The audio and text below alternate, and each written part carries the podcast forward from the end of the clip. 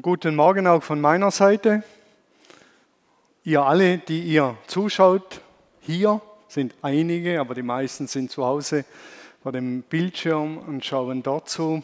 Äh, herzlich willkommen. Ich hoffe, dass ihr berührt werdet heute, dass ihr Gott begegnet und dass Gott zu euch spricht. Das ist der Sinn der Gottesdienste, dass wir uns aufrichten aus Gott, von ihm berührt werden.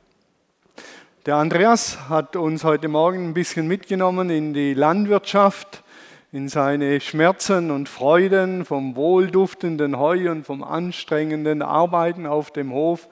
Das hat bei mir Erinnerungen geweckt, da ich ja auch von der Landwirtschaft komme, ursprünglich ein Bauerbur bin und auf der Landwirtschaft aufgewachsen bin. Und das Leben ist ein wenig so. Wenn ihr die Folie verfolgt habt oder die Ankündigung der Predigt, äh, ist die ja überschrieben, wie lange noch? Und ihr seht hier diesen äh, Wanderer, der unterwegs ist. Und das erinnert mich auch an eine frühere Zeit, als ich noch jünger oder jung war, die Junggruppe geleitet habe, waren wir öfters beim Wandern. Und Wandern ist am Anfang schön, so die erste Stunde, das macht Spaß, das macht Freude. Und dann sieht man von ferne den Gipfel, auf den man hoch will, den man besteigen will. Und dann nimmt man die erste Steigung und denkt, danach geht es dann so weiter bis zum endgültigen Gipfel, den man erreichen will. Und dann ist man auf dem ersten Hügel und dann merkt man, oh nein, es geht ja nochmals bergab. Und dann kommt ja nochmals ein Hügel. Dann hat man den äh, erreicht, dann merkt man, es geht nochmals runter und nochmals hoch. Und dann merkt man, es geht noch um einen Berg rum. Und man denkt so nach drei, vier Stunden Wanderung, wie lange noch? Wie lange soll das noch gehen? Und wenn dann noch Wolken aufziehen und das Wetter äh, trübe wird und man merkt, es beginnt zu nieseln und zu regnen, und dann kommt vielleicht immer wieder dieser Satz, wie lange noch, wie lange soll das noch laufen? Wir kennen das auch im Alltag. Morgens steht man auf und dann beim Zähneputzen bricht die Zahnbürste ab. Noch schlimmer eine Krone. Dann sitzt man am Frühstückstisch und man schneidet sich in den Finger. Dann geht man aus dem Haus und dann fliegt das Handy aus der Tasche und ist auch noch kaputt. Und dann sitzt man ins Auto, fährt rückwärts aus der Garage und zack, dem Nachbarn eine Delle reingefahren ins Auto. Und dann kommt man endlich ins Geschäft und dummerweise lernt man dem Chef noch den Kaffee übers weiße Hemd. Und man nennt das dann eine Häufung von Pech und eine Häufung von Pech ist dann eine Pechsträhne. Deshalb wird es eine Pechsträhne. Und das kennen wir im Leben auch bei Versuchungen. Die wollen manchmal kein Ende nehmen. Wie lange noch soll das so weitergehen? Und ich habe mir sagen lassen, selbst der Friseur ist gegen Pechsträhnen machtlos. Da kann er nichts machen. Das Einzige, was er tun kann, und das habe ich gegoogelt, wenn es dann heißt, äh, färb deine Pechsträhne lila ein. Wäre eine Lösung. Ich weiß nicht, ob es wirklich eine Lösung ist. Manche reagieren auf Pechsträhnen, die zucken mit der Achseln und sagen, genieß das Leben so gut du kannst. Einfach Augen zu und all das Gute mitnehmen, die Pechsträhnen, die lassen wir einfach links liegen. Andere rutschen in einen Fatalismus. Das Leben ist gegen mich, niemand mag mich, niemand meint's gut mit mir, rutschen ab in eine Depression. Mit der Pandemie sind wir jetzt ein Jahr unterwegs. Und Angela Merkel hat gestern in ihrer äh, Rede bemerkt, dass vor allen Dingen Familien viel, viel, viel, viel Geduld brauchen. Es dauert noch, hat sie gesagt. Es braucht noch Zeit. Und es tut ihr leid, aber es ist so. Geduld aufbringen. Wie lange noch dauert das Ganze? Pandemie mit ihren Auswirkungen, die traktiert uns ja auf unterschiedlichen Ebenen. Die einen ärgern sich, weil sie isoliert leben müssen, das heißt keine Kontakte oder so wenig wie möglich Kontakte haben dürfen. Andere ärgern sich, dass man geimpft werden soll, andere freuen sich, dass man geimpft werden soll. Man kann darüber noch streiten mit denen, die sagen, die Pandemie gibt es sowieso nicht. Das ist ein Gemisch und insgesamt denke ich immer wieder, Herr, wie lange noch? Wie lange noch soll das dauern? Wie gehen wir als Christen mit so etwas um? Und in diesem Nachdenken bin ich eben auf diesen Psalm 13 gestoßen. Der soll uns heute den Weg weisen. Und er beginnt ja mit dem, wie lange noch, Herr? Wie lange noch? Ein paar Gedanken noch zu den Psalmen. Die Psalmen, die sind ja bekanntlicherweise das Gebetsbuch der Bibel, aber es ist viel mehr als ein Gebetsbuch. Man könnte auch sagen, die Psalmen sind das Liederbuch der Bibel. Und Jesus und seine Jünger, die haben mit ziemlicher Sicherheit alle 150 Lieder, alle 150 Psalmen auswendig gekannt und die konnten die singen. Psalmen sind vertonte Poesie, das sind Gedichte, da ist Musik, die mitschwingt, Anbetung schwingt mit. Und die Psalmen, die kommen in der Bibel ganz, ganz oft vor, auch im Neuen Testament werden sie immer wieder erwähnt, die Psalmen. Normalerweise müsste jetzt eine schöne Folie kommen. Ich weiß gar nicht, wo die steckt. Genau, ihr seht hier die Psalmen, die kommen sehr oft hier, sind die Psalmen. Wie oft die in den unterschiedlichen Büchern der Bibel vorkommen. Es wird immer wieder Bezug auf die Psalmen genommen. Am meisten vom Alten Testament wird auf die Psalmen Bezug genommen. Der Prophet Jesaja kommt noch, der ist hier, der kommt noch recht vor.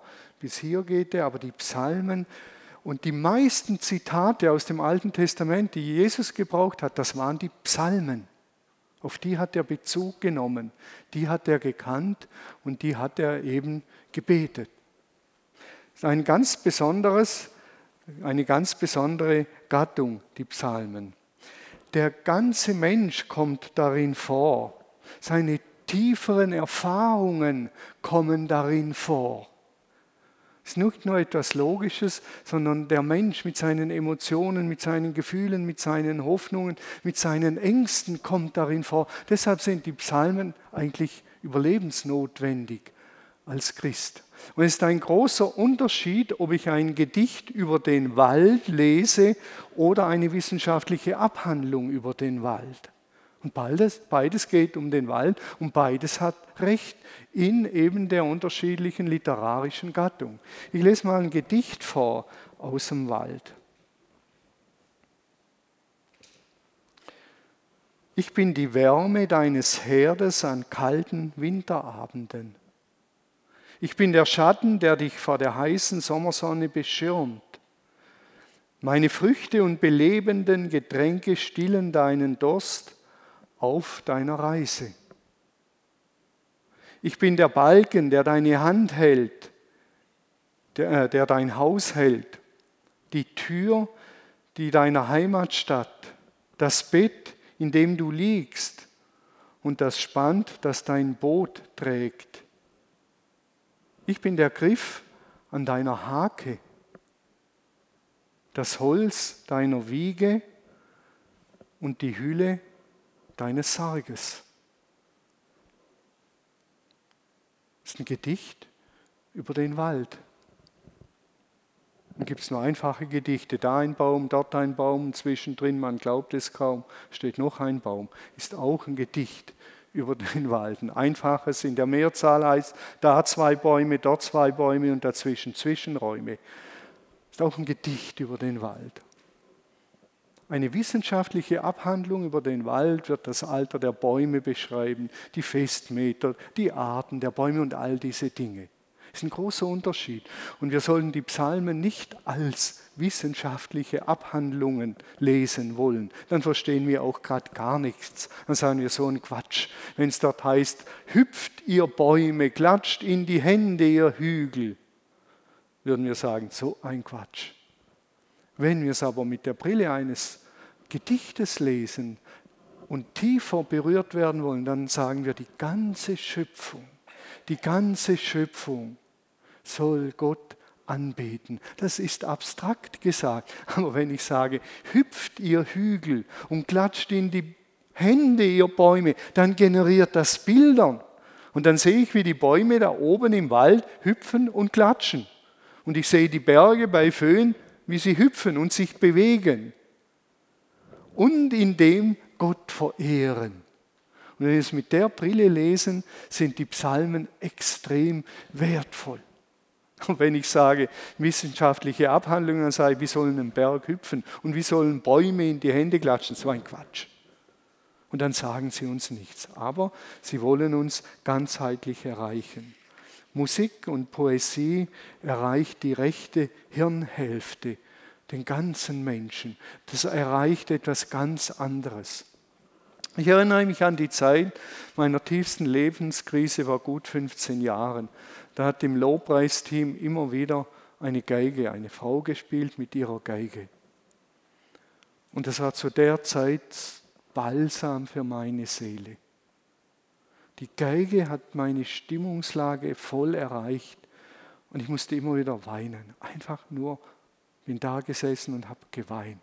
Und das Weinen war für mich ein Bild, wie wenn die Tränen die Trauer und den Schmerz von meiner Seele herunterspülen. Und dann bin ich da gesessen, habe geweint, nach Hause gegangen und habe gemerkt, die Tränen haben meine Seele wieder reingespült. Ich kann wieder atmen, ich kann wieder leben. Das sind alles Bilder. Mir auch klar, dass Tränen nicht die Seele in meinem Körper spülen, äh, reinigen. Aber das sind Bilder und das erreicht Musik und das können Worte kaum erreichen. Psalmen sind in solchen Phasen, in denen wir leben, von zentraler Bedeutung. Und wir können als Gläubige nicht ohne diese Psalmen wirklich gut solche Phasen des Lebens durchleben. Und so beginnt der Psalmbeter seinen 13. Psalm, dieses Lied, und er sagt, Herr, hast du mich für immer vergessen? Herr, hast du mich für immer vergessen. Wie lange, wie lange willst du dich noch verbergen? Wie lange sollen mich Sorgen quälen, soll Kummer Tag für Tag an meinem Herzen nagen? Wie lange dürfen die Feinde mich noch bedrängen? Er klopft bei Gott immer wieder an mit dieser bohrenden Frage, wie lange, wie lange, mehrmals er klagt und beklagt seine Situation. Wie lange soll das Elend noch anhalten? Wie lange noch, Herr? Er redet es nicht schön, er bagatellisiert nicht. Er nennt es beim Namen. Er schaut hin und sagt, wie lange noch? Wie lange noch soll mich das Ganze quälen und ärgern? Wie lange noch? Wie lange? Wie lange? Wie lange kommt immer wieder vor? Wie lange? Das ist Klage. Wie lange noch? Und er benennt es ganz ehrlich. Es ist ein ehrliches Gebet. Ein ganz ehrliches. Und er hat, und das ist schön, einen Adressaten, und das ist wichtig. Er richtet dieses Gebet an jemand. Er sagt ganz einfach, Herr. Herr, Herr, hast du mich für immer vergessen? Wie lange noch, Herr? Es geht also nicht darum, dass wir irgendwo ins Nirvana irgendetwas sagen. Und das ist ein ganz wichtiger Aspekt, den wir beim Beten nicht überspringen dürfen. Wir sprechen jemand an und sind bei jemand und geben etwas ab. Wie lange noch, Herr? Herr, hast du mich für immer vergessen? Und ihr merkt, wenn wir so reden, sind wir wie weg von uns. Ich bin nicht bei mir und sage, ich bin der ärmste Kerl. Ich wohne in Eirach, ich bin so arm dran, ich muss so lange in meiner Wohnung bleiben. Ich bin, sondern Herr. Ich sprich Gott an. Wenn wir keinen Adressaten haben für unsere Gebete, bleiben wir bei uns, beginnen zu jammern und kreisen um uns selber und verkrümmen uns. Deshalb ist der, das erste Wort Herr. Herr, wichtig. Ich spreche mit dir, Gott. Hast du mich für immer vergessen? Was ist los? Herr, ich bin bei ihm und bleib nicht bei mir im Sinn von, ich wurde vergessen, dann bin ich bei mir. Nein, Herr, hast du mich. Mit der Klage gehe ich zu Gott. In diesem Psalm ist ja das Selbstbild, Gottesbild und Fremdbild ins Wanken gekommen. Bin ich es denn nicht wert, Herr, dass du nach mir schaust? Das Gottesbild, du Gott, wer bist du eigentlich? Und das Fremdbild sind die Feinde. Da ist etwas zusammengebrochen. Jetzt können wir uns natürlich fragen, und das begegnet mir immer wieder, dürfen Christen überhaupt klagen? Dürfen Christen klagen? Müssen sie nicht Gott loben? Es begegnet mir immer wieder. Ist nicht mehr Vertrauen, Zuversicht, Lob die Sprache der Christen? Dürfen wir noch klagen? Darf man das als Christ sagen, Gott, hast du mich vergessen? Sag mal. Und wie lange noch soll das Elend an meiner Seele und an meinem Herzen nagen? Und dann kommt die Predigt von Paulus und Silas. Die sind in den Block, Pflock gebunden und die loben Gott. Daniel hat darüber gepredigt, vom Pflockblick zum Gottblick. genau. Müssen wir als Christen nicht Gott loben, Zuversicht zum Ausdruck bringen? Und da muss ich dazu sagen, wir Christen leben quasi wie in zwei Welten. Durch Jesus haben wir Zugang zum geöffneten Himmel. Das ist das Bild im Johannesevangelium. Der Himmel ist geöffnet durch Jesus. Und das stimmt, der Himmel ist geöffnet durch Jesus. Aber gleichzeitig stehen wir mit beiden Beinen richtig auf der Erde. Christen sind Menschen, die sind erdverbunden und ausgestreckt zum Himmel. Aber wir bleiben auf der Erde, wir fliehen nicht. Jesus hat gesagt, ich nehme euch nicht weg von dieser Erde, ihr bleibt erdverbunden, ausgestreckt zum Himmel. Und die Sprache der Erde ist oft die Sprache der Klage, weil es noch nicht so ist, wie es sein könnte und weil es noch nicht so ist, wie Gott es gedacht hat. Deshalb bleiben wir erdverbunden, das ist der priesterliche Dienst, wir bleiben hier und strecken unsere Hände zum Himmel und sagen, Gott, erbarm dich. Wir beten den Himmel auf die Erde, damit die irdischen schwierigen Verhältnisse transformiert werden. Nicht alle irdischen Verhältnisse sind schwierig. Da ist noch viel Gutes in der Schöpfung, dass wir das nicht falsch verstehen. Aber da ist auch ganz, ganz viel Elend. Da tobt ein kosmischer Kampf. Paulus sagt, wir haben nicht in Fleisch und Blut zu kämpfen, sondern mit Mächten und Gewalten. Da ist was grundlegend Böses in diese Erde und auf diese Erde gekommen. Und hier leben wir. Hier stehen wir. Und wir holen den Himmel. Deshalb kennen Christen beide Sprachen. Sowohl die Klage als auch das Lob und die Zuversicht. Wir brauchen beides. Christen sprechen beide Sprachen.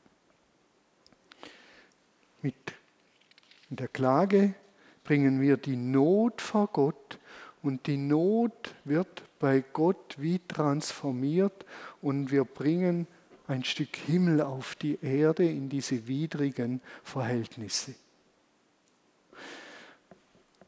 Wo die Klage nicht mehr sein darf, da wird das Lob oft oberflächlich. Es wird eine Weltflucht. Wir fliehen aus der Welt, Augen zu und tun so, wie wenn alles gut wäre. Es gibt philosophische Richtungen, die gehen in diese Richtungen. Macht das Beste draus. Und das war's dann. Augen zu und durch. Ihr kennt all diese Sprüche. Herr Peter und der Christ würde sagen, nein, nein, Nein, Augen werden nicht zugemacht, wir schauen hin. Aber wir verlieren uns nicht in der Not, sondern wir bringen sie in Form von Klage zu Gott. Schau her, Gott, so sieht's aus. Leid und das Böse wird oft übertünft, auch in Lobpreiszeiten, wenn wir vorher nicht hingeschaut haben. Und Klagen ist eine Sprache des Herzens, des inneren Menschen. Schau mich, oder willst du noch lange wegschauen von mir? Hast du mich für immer vergessen? Das ist Sprache des Herzens und Klage. Und dennoch muss ich sagen, ja, das Lob hat die größere Würde gegenüber dem Klagen, das ist klar. Denn Christen wissen, es kommt eine Zeit, da wird kein Tod mehr sein, kein Schmerz und kein Leid und kein Geschrei. Und alle Gotteskinder werden Gott loben. Das wissen wir Christen. Das kommt. Das ist unaufhaltsam im Kommen, hat mit Jesus nochmals mit einem Trompetenstoß begonnen durch seinen Kreuzestod und durch seine Auferstehung. Das Neue ist im Kommen. Deshalb können wir Gott loben, aber wir sind noch hier auf dieser Erde. Wir prägen ab und zu den Begriff hier Bodenständig sind wir als Christen, bodenständig und vom Himmel inspiriert. Ein schönes Bild. Bodenständig, passt zu uns, Bauern hier in der Gegend. Bodenständig, vom Himmel inspiriert. Klagen ist nicht das Letzte, sondern das Erste. Und den ersten Schritt sollten wir nicht auslassen, wie beim Hemd zuknüpfen. Dieser Tage habe ich das Hemd zugeknüpft und meine Frau sagt, du hast den ersten Knopf falsch zugeknüpft. Und dann ist das ganze Hemd falsch zugeknüpft. Und das Erste hier, wenn es schwierig wird, darf und soll das Klagen sein. Das ist das Erste, aber eben nicht das Letzte. Den ersten Schritt sollten wir nicht auslassen. Ich gehe nochmals ganz kurz zu Paulus und Silas. Wenn ihr dort aufmerksam lest, lesen wir, Paulus und Silas waren im Gefängnis und sie beteten und lobten Gott. Und das sind zwei unterschiedliche Wörter. Und das Wort beten ist so umfassend, beinhaltet sowohl Klage als Fürbitte, als Dank. Das Wort beinhaltet alles. Und ich kann mir gut vorstellen, dass sie zuerst gesagt haben, Gott, hast du uns vergessen? Jetzt sind wir in diesem Gefängnis hier, hast du uns vergessen? Und aus dem heraus entsteht dann etwas ganz Neues. Das Schöne an diesem Klagen und an diesem Beten in der Bibel finde ich, und das finde ich wunderschön, wir dürfen Gott alles sagen. Wir müssen ihm nicht imponieren, indem wir ihm was vorheucheln und sagen, oh ist das schön, Gott, dass es jetzt in dieses Heu hineingeregnet hat und ich nochmals raus muss. Oh ist das schön, dass der Traktor wieder verreckt ist. Das macht so viel Spaß, wieder einen Kredit aufnehmen und nochmals 20.000 Euro bezahlen. Gott will, dass der Andi ehrlich klagt, ganz ehrlich ist.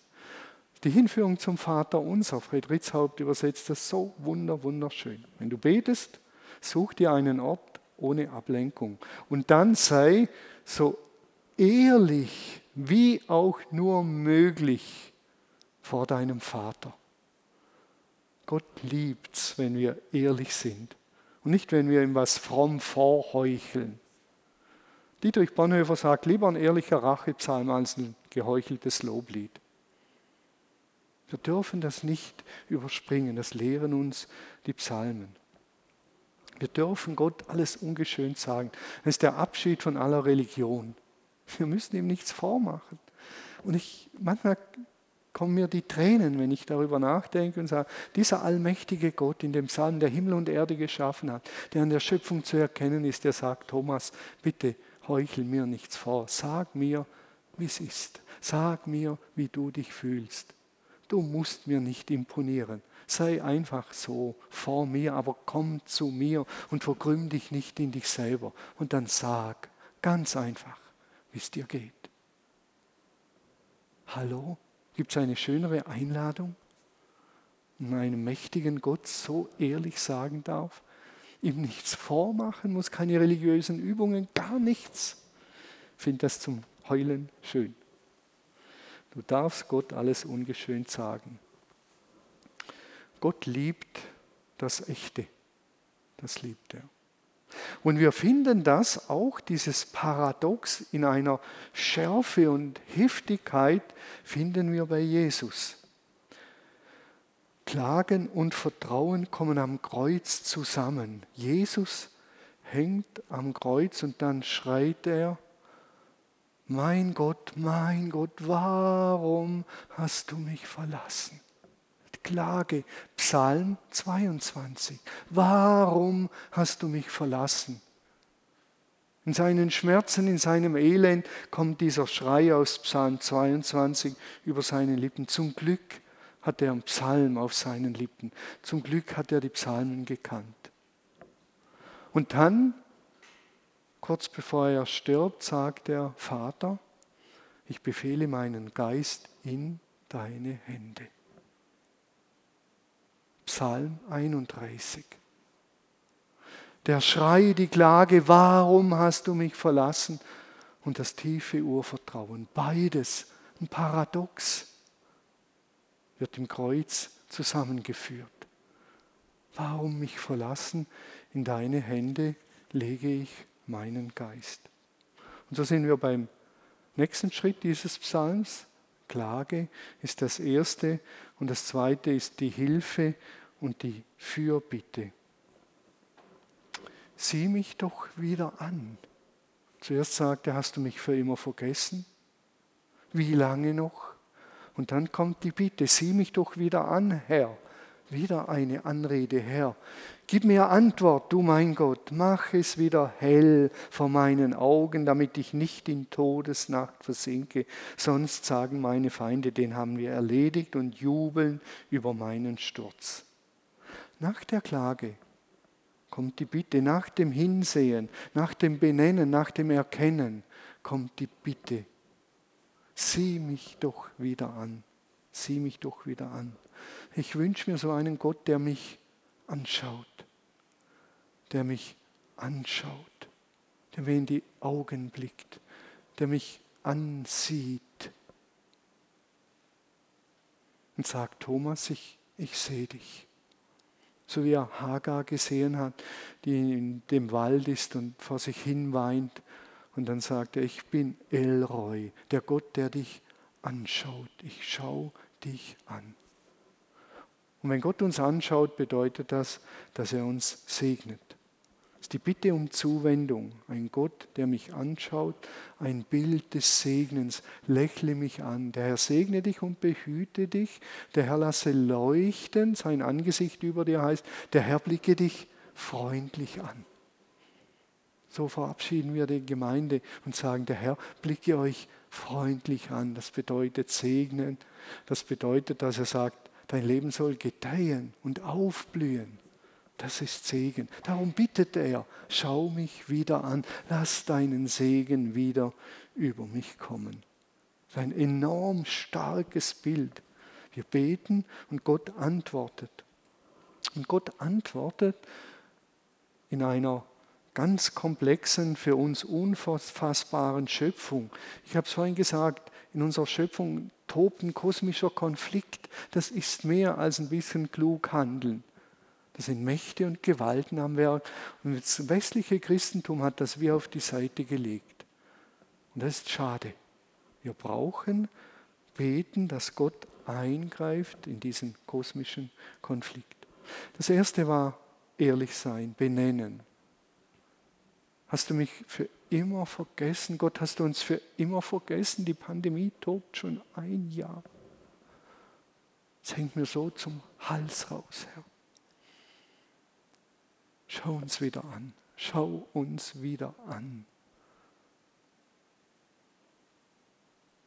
Wer dann die Bitte?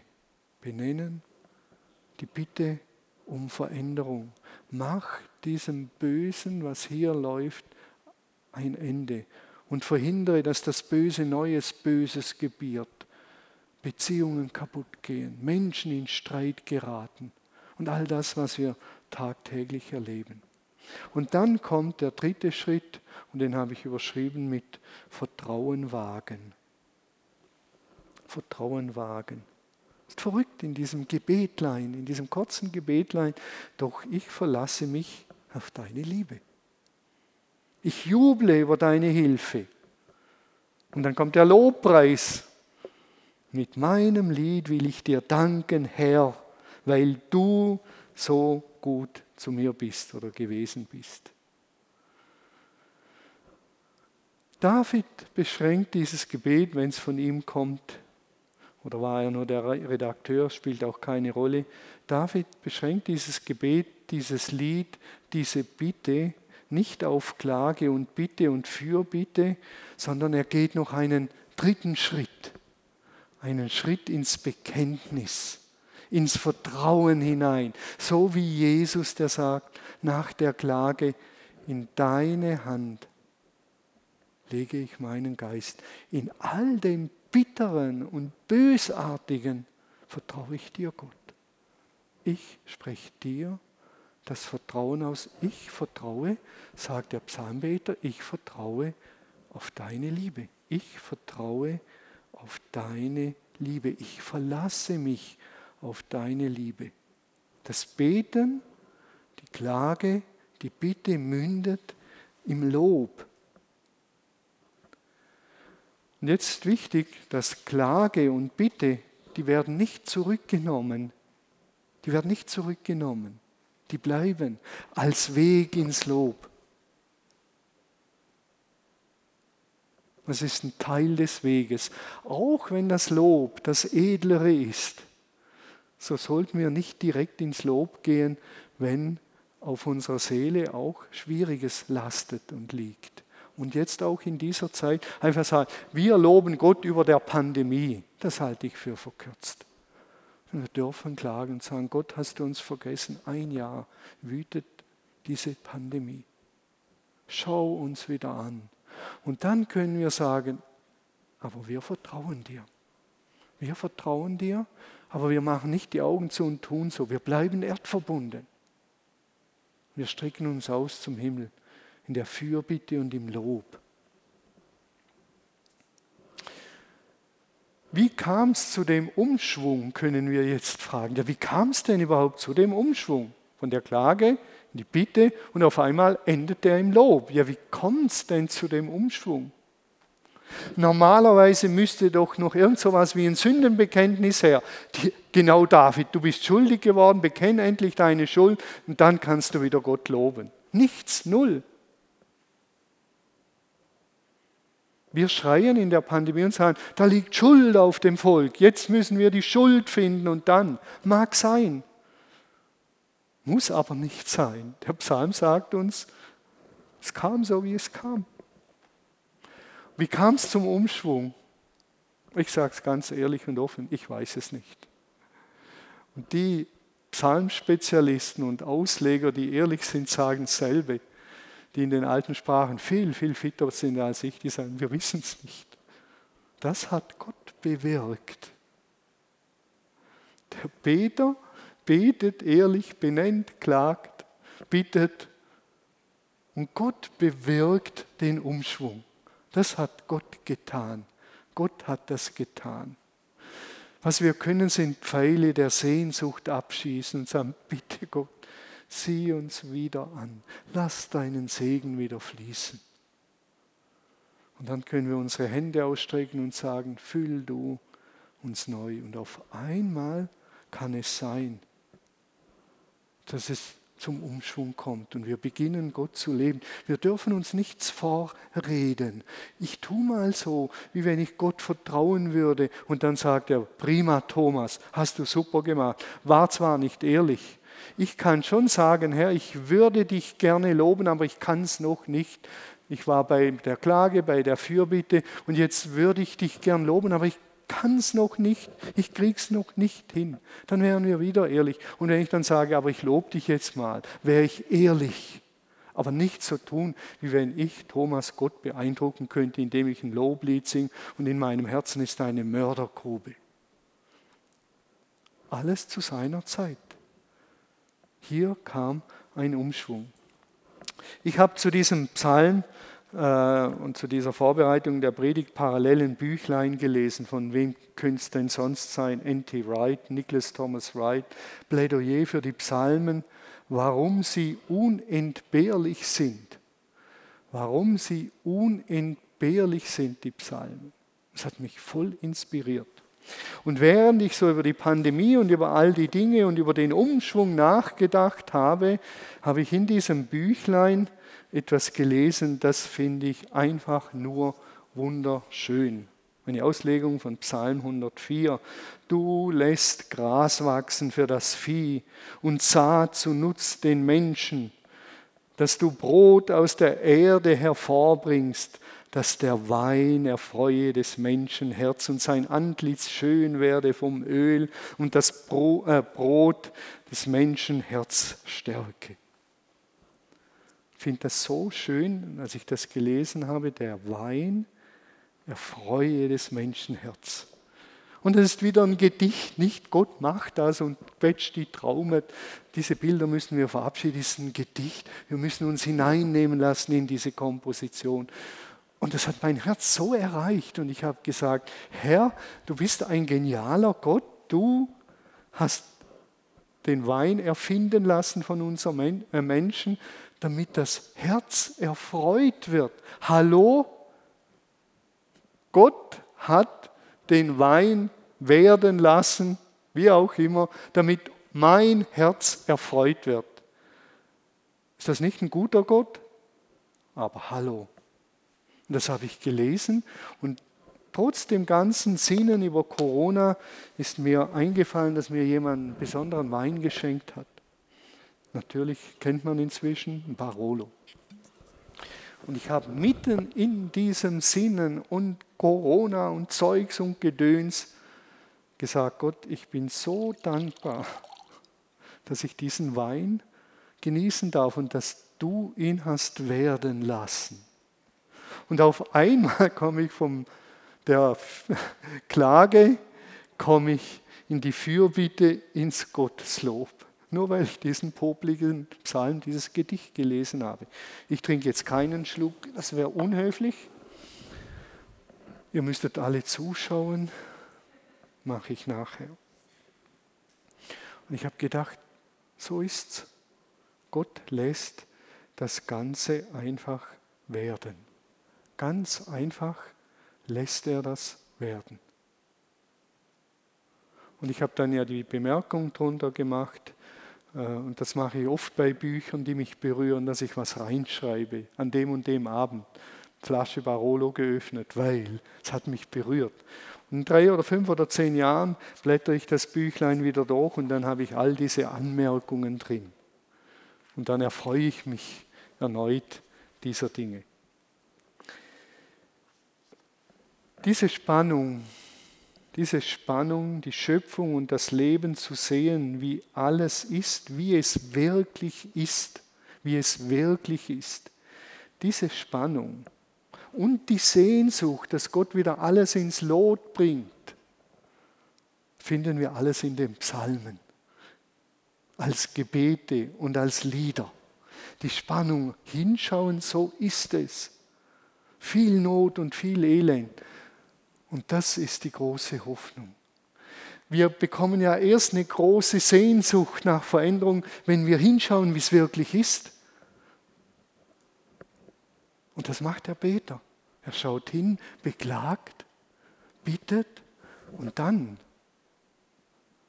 irgendwann kommt der Umschwung ins Lob.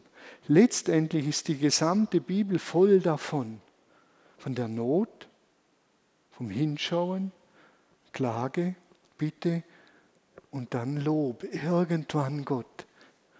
Und in Jesus findet das seinen Höhepunkt.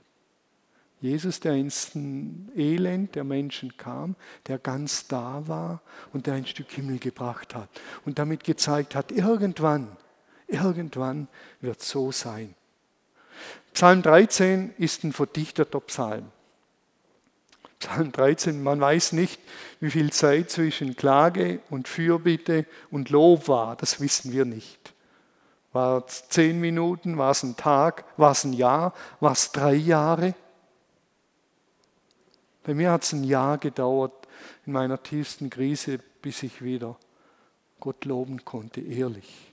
Und ich habe um diese Schritte gewusst. Manchmal muss man wieder zurück von der Fürbitte nochmals in die Klage, aber immer zu Gott, du Gott, du Gott, du Gott, dass wir nicht bei uns bleiben. Diese Schritte sind zentral wichtig. Herr, hast du mich für immer vergessen, die Klage? Wie lange willst du dich noch verbergen? Wie lange sollen Sorgen an meinem Herzen nagen? Dann die Bitte, sieh mich wieder an, Herr, rede mit mir, mach es wieder hell vor meinen Augen. Und dann das Lob, das Bekenntnis, doch ich verlasse mich auf deine Liebe. Und jetzt ist wichtig, dass wir bei den einzelnen Etappen den Kairos, den Zeitpunkt nicht verpassen und merken, jetzt ist Zeit für Fürbitte, jetzt ist Zeit fürs Gotteslob. In dem Sinn können wir heute Gott loben, indem wir sagen, wir sprechen dir das Vertrauen aus. Aber gleichzeitig wollen wir das andere nicht ausblenden in unserem Leben und auch im Leben auf dieser ganzen Erde. Wir können während der Lobpreiszeit, da gibt es jetzt eine spezielle Möglichkeit, ich zeige euch die letzte Folie. Während der Lobpreiszeit können wir auf unserer Homepage, könnt ihr auf äh, den Livestream klicken und dort findet ihr die Möglichkeit, euer Lob mitzuteilen, anonym mitzuteilen, wofür ihr Gott lobt. Einfach aufschreiben und dann bekommen wir es und wir lassen es dann vielleicht laufen, sammeln es äh, während der Lobpreiszeit. Und es wäre schön, wenn einige Dinge kommen, wofür ihr Gott lobt. Aber wir wollen auch die Fürbitte nicht ausblenden und die Klage. Es gibt ja daneben ein Formular, ein Gebetsformular. Dort darfst du gern deine Klage und deine Fürbitte reinschreiben und uns schicken. Und wir werden nächste Woche, eine Woche begrenzt, dafür beten. Ich schreibe mir dann die Dinge auf und ich bete dafür. Gebet, und das sage ich abschließend, Gebet ändert nicht nur die Sicht auf die Berge unseres Lebens Dietrich Bonhoeffer hat mal gesagt, Gebet ändert den am meisten, der betet. Gebet ändert nicht nur die Sicht auf die Berge unseres Lebens, sondern Gebet schafft sie auch weg. Wenn ihr Glauben hättet wie ein Senfkorn, würdet ihr Berge versetzen, sagt Jesus. Gott ist es wert, dass wir nur schon dafür loben, dass wir so ehrlich zu ihm sein dürfen, dass wir klagen dürfen, bitten dürfen und ihn loben dürfen. Nur dafür schon ist er es wert. Und der Wein, egal, den hat er werden lassen, um das Herz zu erfreuen.